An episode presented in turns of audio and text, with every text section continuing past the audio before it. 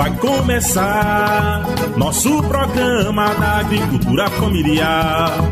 A voz do campo vai começar. Nosso programa da agricultura familiar. Metap Sindicato vivo com sua ação, fazendo um diálogo com a população. Metap Sindicato vivo com sua ação, fazendo um diálogo com a população.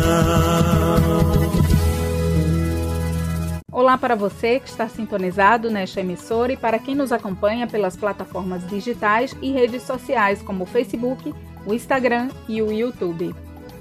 A cada 15 dias lançamos uma conversa sobre temas de interesse da população do campo e também da cidade. Olá para quem nos ouve em mais um episódio especial. Vamos conversar com o vice-presidente da FETAP, Adelson Freitas, que destaca a importância da unidade na luta que nos permitiu avançar e reeleger o deputado estadual Doriel Barros e o deputado federal Carlos Veras. Conversaremos também sobre outros assuntos importantes, como a participação da vice-presidência no Conselho de Saúde durante o enfrentamento da pandemia, a construção do projeto Quintais de Saúde e ainda na educação falamos das ações realizadas com as turmas do EJA Campo, a Voz do Campo é o podcast da FETAP, uma visão rural, plural e democrática do campo. Quem está com a gente é o vice-presidente da FETAP, Adelson Freitas, agrestino do Brejo da Madre de Deus, a cidade que tem o título de capital da agroecologia dado pelo querido deputado estadual Manuel Santos, que nos deixou em 2015. Seja bem-vindo, Adelso. O que destaca de aprendizados das ações realizadas pela vice-presidência em 2022? Olá a todos e todas, companheiros e companheiras. Aqui Adelson Freitas, vice-presidente da FETAP.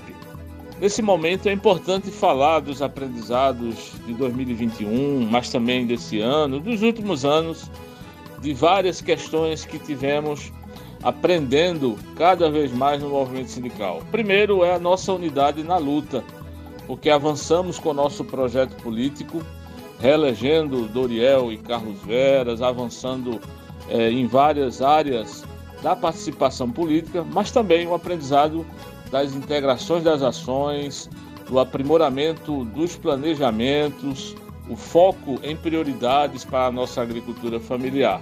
A nossa resistência às dificuldades impostas pelo governo federal, a nossa categoria né, e a capacidade do movimento de se reinventar. Esses foram os principais aprendizados que a gente destaca. Adelson, e quais foram os principais destaques nos campos da saúde e da educação? Mas nós vamos falar também das conquistas, né? Na área, por exemplo, da saúde, tivemos a participação da vice-presidência no Conselho de Saúde, acompanhando o comitê de vacinas, que aos poucos fomos vencendo a pandemia e pudemos retomar as atividades presencial. A construção do projeto Quintais de Saúde, envolvendo é, parcerias como a Fiocruz, Centro Nordestino de Medicina Popular e o gabinete de Doriel Barros.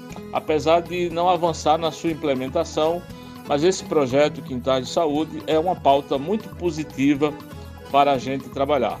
Na educação, 2022 foi o ano das retomadas das aulas presenciais, das turmas do EJA Campo, né? E a vice-presidência, que junto ao Comitê Pernambucano de Educação do Campo, vem acompanhando o processo de recuperação da aprendizagem é, prejudicada pela Covid-19, como também a abertura de novas turmas para 2023. E com relação à área da Previdência Social, Adelson, em que avançamos em 2022? Na área da Previdência, retomamos os processos de capacitação presencial sobre as mudanças na Previdência, percorremos todos os polos de maneira presencial e estamos juntos com assessoria acompanhando as mudanças no acordo de cooperação técnica, que terá necessidade agora de renovação. Então, Pernambuco tem essa tarefa nesse momento de continuar sendo o melhor parceiro da Previdência. E 2023 teremos é, boas agendas nas políticas sociais, inclusive na Previdência. Então, que a gente possa cada vez mais fortalecer toda essa agenda positiva que 2023 espera para toda a agricultura familiar. Estaremos juntos, um forte abraço a todos e todas. Agradecemos a participação do vice-presidente Adelson Freitas. E agora a gente vai de música. Vamos ouvir a canção A Vida do Viajante na voz de Luiz Gonzaga e de Gonzaguinha, de pai para filho, de filho para pai. onde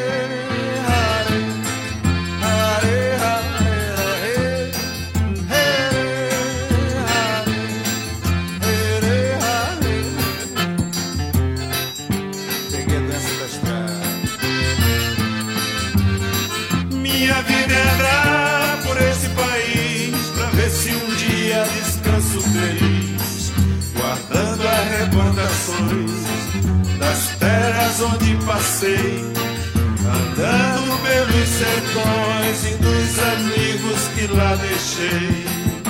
Chuva e sol, poeira e carvão. Longe de casa sigo o roteiro, mais uma estação.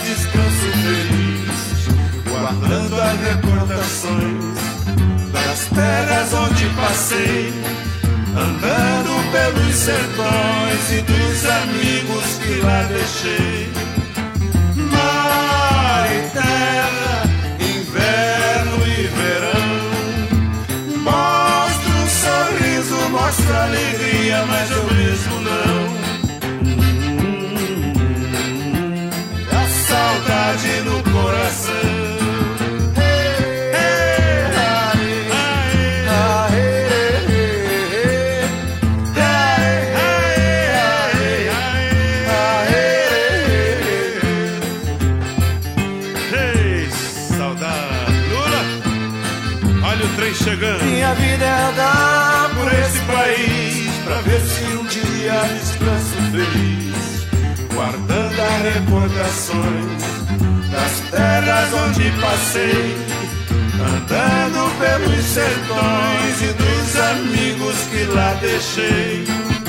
Chuva e sol, poeira e carvão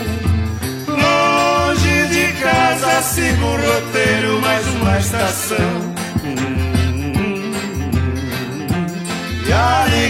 Alegria no coração. Saudade, meu filho. Diga.